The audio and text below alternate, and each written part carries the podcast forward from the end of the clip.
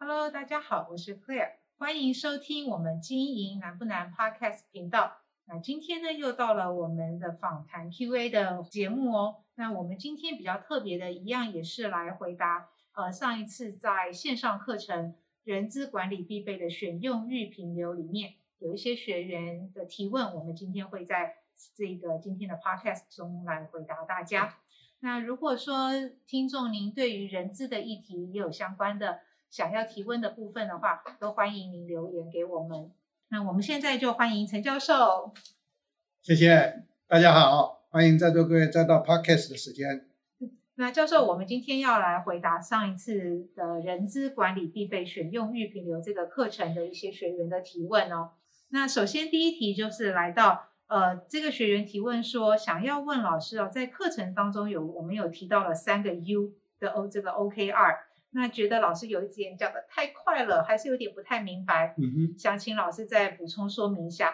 他说，呃，第一阶的 KR 等于第二阶的 O，这个是什么意思呢？OK，呃，回答这个的时候，我要先帮各位做一个回顾。我在讲年度计划课程的时候，曾经跟各位提过。我发展出来的一个大 U 型里面，把一个企业分成为四个阶层，那四个阶层就会产生三个小 U。那第一个 U 指的就是说，经营决策层对于部门主管，他要去布达各部门的总目标，所以这个时候是 top down 下来，这是一个 O。那各部门主管承接了这一个 O 之后，他就要去发展他的这个经营计划书，这个就是要提出他的年度经营计划，就是 KR。所以 OKR 是这样形成的。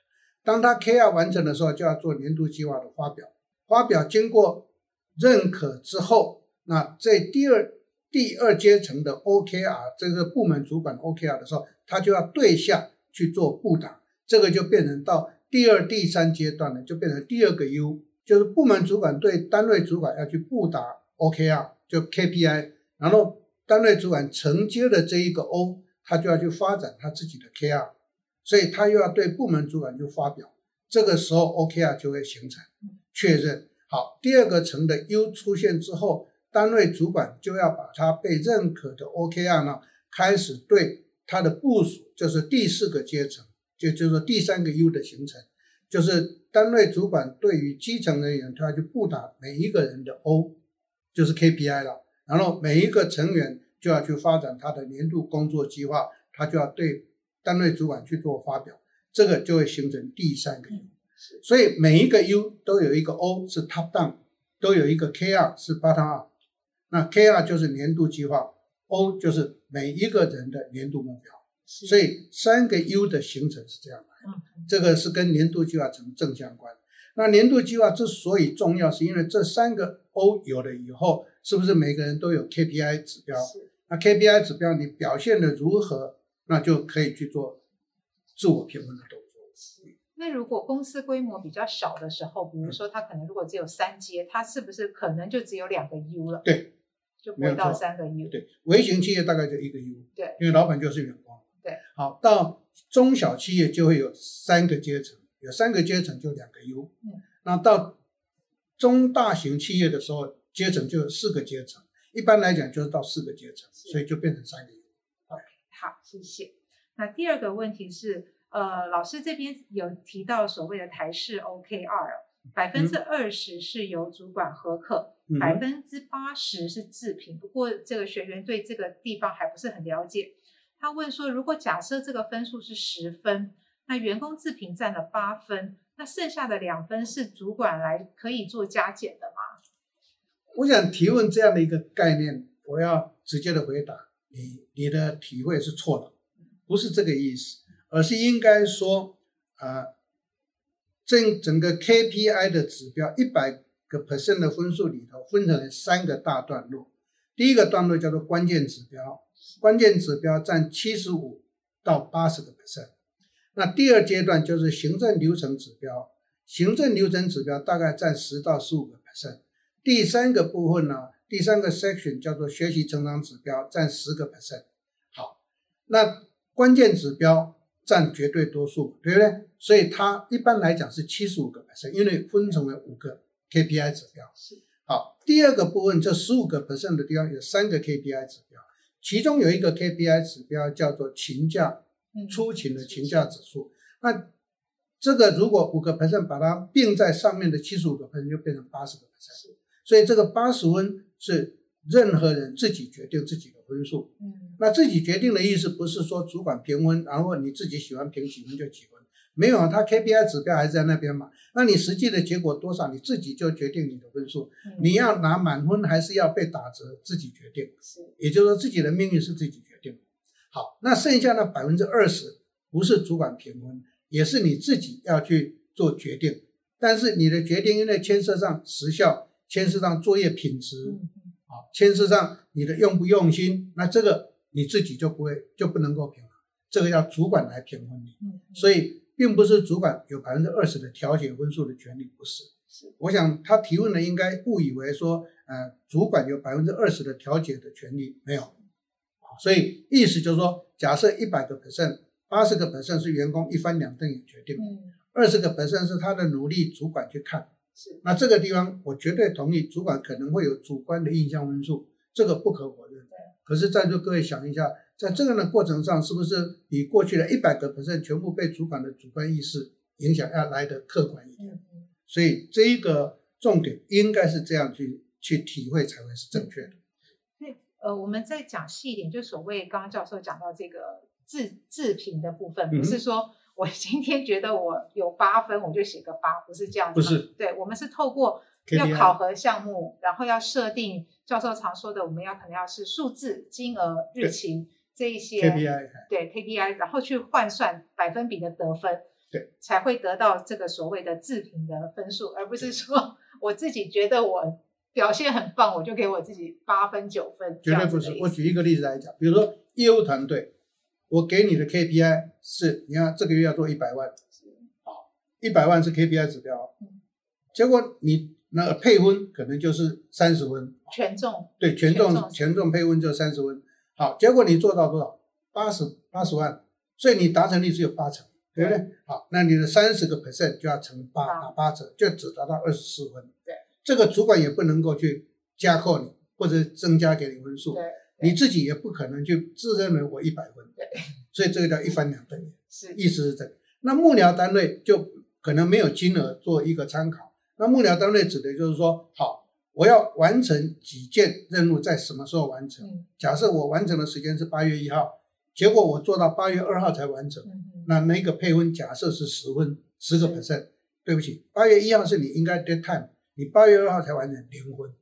嗯，因为他没有在八月一号完成。啊，对，所以这个是不是都自己决定？嗯，对啊，所以自评的意思在这里。好，千万不要搞错自评的意思哦。好，那再来的话是第三个问题哦。他问到说，在人力盘点中，如何设定基层人员、小主管以及中高阶主管的淘汰机制？哦，那会以 KPI 考评衡量为主，还是是会结合其他的评定方式呢？那以及是否需要给予观察期呢？嗯，非常好的一个问题。呃，在人力盘点里头呢，对于任何一个阶层啊，基层人员或小主管或中层主管，通通都一样，它的淘汰机制呢，会是以 KPI 为主，是啊，那当然 KPI 为主之后呢，因为 KPI 是一翻两瞪眼的结果，可是，在这样要去淘要淘汰还是不淘汰，这个就要看他的上级主管的领导者对于这个人要去观察他的心态，如果他的心态是非常正向的，那可能是能力比较不够，所以这个时候就不会去淘汰他。那假设说发现他真的是不行。那不能够说说淘汰就淘汰，而应该事前再去沟通。如果沟通他还是调节不过来、调整不过来的时候，那才会开始进入到做决定。嗯嗯。所以简单的讲就是说，啊、呃，在人力盘点里头，第一个看 KPI，第二个看他的心态，啊，心态。那第三个要去沟通，是这三个动作都做了，他还是我行我素，或者是。完全就不想去调整它的话，那当然公司就可以去淘汰。嗯，好，那不过这个时候淘汰就要给资遣费，是，因为你已经正式在用它了。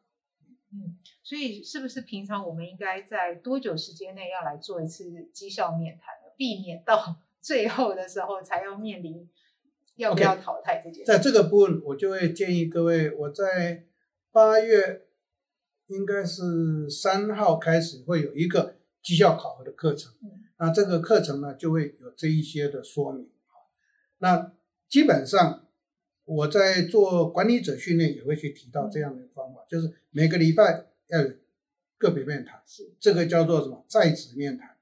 那每一个月的第一个礼拜一定要做绩效面谈。嗯换句话讲，上位者的主管一定要周或者是月都要去做这些的提醒。嗯，如果这个提醒做了，那我相信就不需要再等什么三个月、六个月的观察期，你随时都在观察这个人，而且沟通是随时在做的。嗯，所以一般来讲的话，大概讲警告不好听了，讲提醒提醒两次之后，大概就可以出手。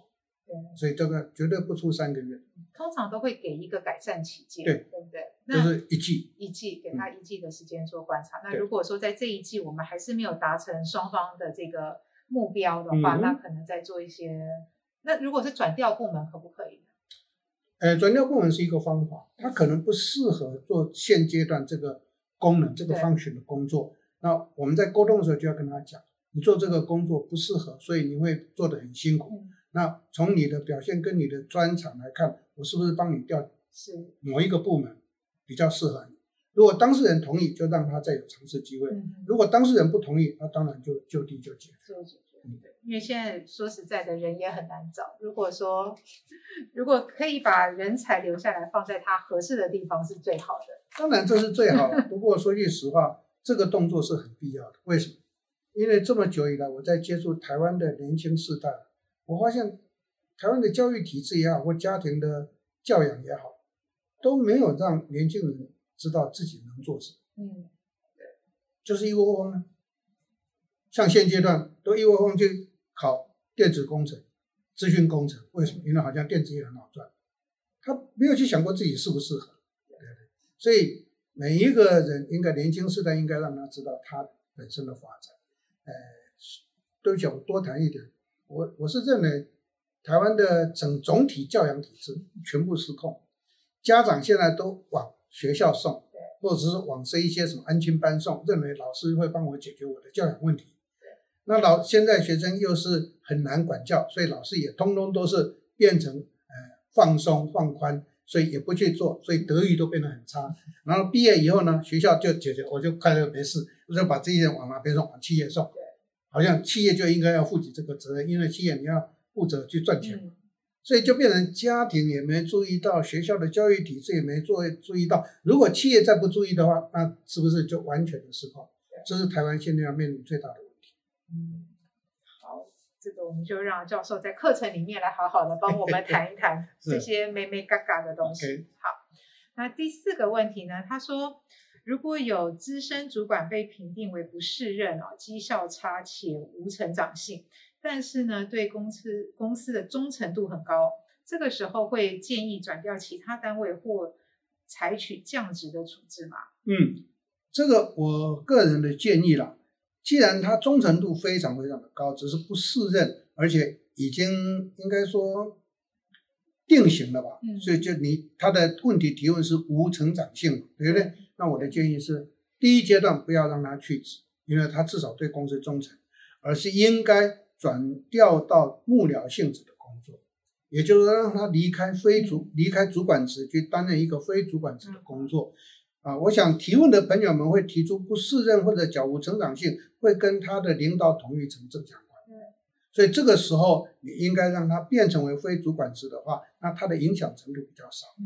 第二个是因为他忠诚度高。他有过去的这一个呃，在职位上头的历练，对公司也多少熟悉，因此对幕僚职的时候，他对公司的一些建议或者熟悉度也会比较够。只是他没有管理权了，这样的话可能会比较适合。了解。那我会想问一个比较敏感的问题，那比如说像这样子的状况，它的 package 是否有需要做调整？因为台湾。绝大部分的企业没有上过薪资管理的课，所以薪资制度、薪资结构的设计都是错的。这个时候，我提醒你们，不能降薪。嗯，你这面吧，你给他八万，就还是要维持八万，不能够调降。可是如果有上过我的薪资结构管理的课程，那就放心。嗯，因为一个人到正规到企业来了以后，他的升迁是在非主管阶升迁，也就是他的本薪会一直调。可是他去兼主管，主管是兼任的哦。可是不懂的人都以为主管是升任，那是绝对的错误。所以兼主管的时候，比如说我是一个管理师，那我兼部级主管，所以我就可以兼，因为兼部级主管拿到部级主管的职务加给。当我不兼部级主管的时候，职务加级就没有。所以这个不叫做减薪。可是当一个公司的薪资制度设计错误，就会当事人就会觉得他被减薪。那根据劳动基准法的规定，你一减薪就要跟他沟通，没有经过他同意，你不能够减薪。对，啊，这就麻烦。所以这个是薪资制度设计的关键。嗯，好，所以这个也很重要。对，所以要上薪资制度的课程，课程应该是八月三号加两个月，十七号。好，十七号我们会有这个课。没错，欢迎大家来报名。嗯，像这样子的问题，其实台湾还蛮常发生的，是不是那种家长式管理的公司很容易会有这样子的状况？出现，因为以前我们有遇过。老一辈的，就是因为很很雇员工嘛，所以资深的这些员工就很容易会有像这样子的问题。嗯，在二代准备接班的时候，他看到这些资深员工就觉得，哎，他们动能已经比较差了，绩效表现也不好了，然后可是年资又很高，都是呃长辈了哈。对，对，那二代如果或者是新的接班团队要来面对这样子的人事的时候。教授会怎么建议他们？哦，这个太棒的一个问题。我是经验非常丰富的人，因为我一直当专业总经理或执行长，我接手任何公司都有这个困扰，怎么办？所以教各位一招，我就立刻成立总经理室，把这些人全部调进总经理室当特助，然后准备一张桌子椅子给他。他问我，那、啊、我要做什么？我不知道，反正公司交代我要养你，就做吧。那。你去观察嘛，你在公司很久，你对公司有忠诚，对不对？所以你看公司什么地方要改善，有趣的事情又发生了，要他做他都做不好，要他去看什么可以人可以什么工作可以改善，他去数落别人是天下第一所以对公司他会帮我抓漏，不无小补啊，这个是我的做法。那这个是还算他有一个应该说改善意识强的，他会这么做。有些人就是摆烂。那摆烂就也不晓得要做什么事，太棒了！告诉各位一个现象，我这样成立以后，就是有少差不多有百分之二十到三十的，他就坐不住了。所谓坐不住的意思，他他来他也不会去发现，反正又又没专职的工作做，他也不会去抓漏，所以坐在那每天没事。可以告诉各位，平常有事做还可以，哎，觉得有点用，然后完全没事做的时候，他会很痛苦，嗯，所以他就自动请辞。OK，所以这这是我是处理这种人的方法。所以你不能够太过度激进了，尤其二代要小心，因为搞不好那些人都是你的长辈，对，对不对？所以最好的方法就把它供在那个地方，就好像神明桌上的神明一样，把它供起来。嗯，所以当他把他弄到总经理室去之后，他们不可以有所谓的管理权。他没有管理权，对对，他特助就没有管理只能给一个公司一些建议或改善这样子。对，好，谢谢教授。记住，就说别人不好，他们都很厉害。对他就不会去讲自己不好，就这么简单。要把他们放在是正确的位置上面。对对对。好，再来的话，第五个问题啊，他问到有关于 MA 的培训，那若是以正式的员工禁用，在课程结束之后呢，受训考核成绩没有达标，那则以资遣或者是自动离职的处理，是否妥当呢？那如果对方要求要用资遣的方式，可否引用劳基法第十一条第五款处理，或是教授有其他更好的建议呢？OK，这是一个非常好的一个问题。嗯，那可能提问的朋友们呢，比较少上我的课，因为我在这么多年来，每次提到这一方面，尤其在人资的课程，我都会提到一个关键重点。嗯，一个公司，因为 MA 是我倡导的，MA 下来都是对任何企业 MA 大多大概大约都是一个月到三个月。要看他的工作属性，所以对这些新进的人呢，我都会建议在进行 MA 的阶段或者刚上任的时候所签的劳动契约一定要签定期劳动契约。那定期劳动契约在劳动基准法的规定是九十天，劳动基准法又规定说，这九十天的定期契约合约期满，如果资方没有继续雇佣，就自动解约。好，所以这个就没有资遣费的问题。可是如果在三个月内你要他提早走，就有资遣费的问题。嗯，因为他跟你签三个月嘛，对，所以三个月你要他提早走，你就付必须付钱。可是三个月一到，这是期满，公司不用付资遣费。嗯，所以这个是一个非常重要的关键。好，第三个情况，三个月过了以后，如果公司一时失察，变成三个月零一天，它就变成不定期契约工，那你过一天你就要付之前费。所以这一点各位要弄清楚，在劳动基准法上面讲非常的清楚。在三个月内你要他走要付，是三个月零一天开始就要付，那三个月截止的时候你让他走正规，所以就不用付资遣费。谢谢教授。OK，那今天我们的提问就到这边。如果说听众朋友您对于在经营管理上面有任何的问题，都欢迎您在下方的留言给我们，我们会在下一次的 Q&A 节目当中来回答您的问题。那今天我们在这个提问里面有谈到关于像年度计划 KPI 怎么制定，还有一些清奖考核的问题，教授这边也有相关的课程，欢迎大家在我们的联胜的官网呢可以来做搜寻。那我们在台北、台中跟高雄都有开课，所以呢，要把握好这一次的机会，做相关的规划哦。如果你有任何的问题呢，欢迎在下方留言。那我们今天的节目就到这边，谢谢教授，谢谢谢谢大家，我们下一次再会，谢谢。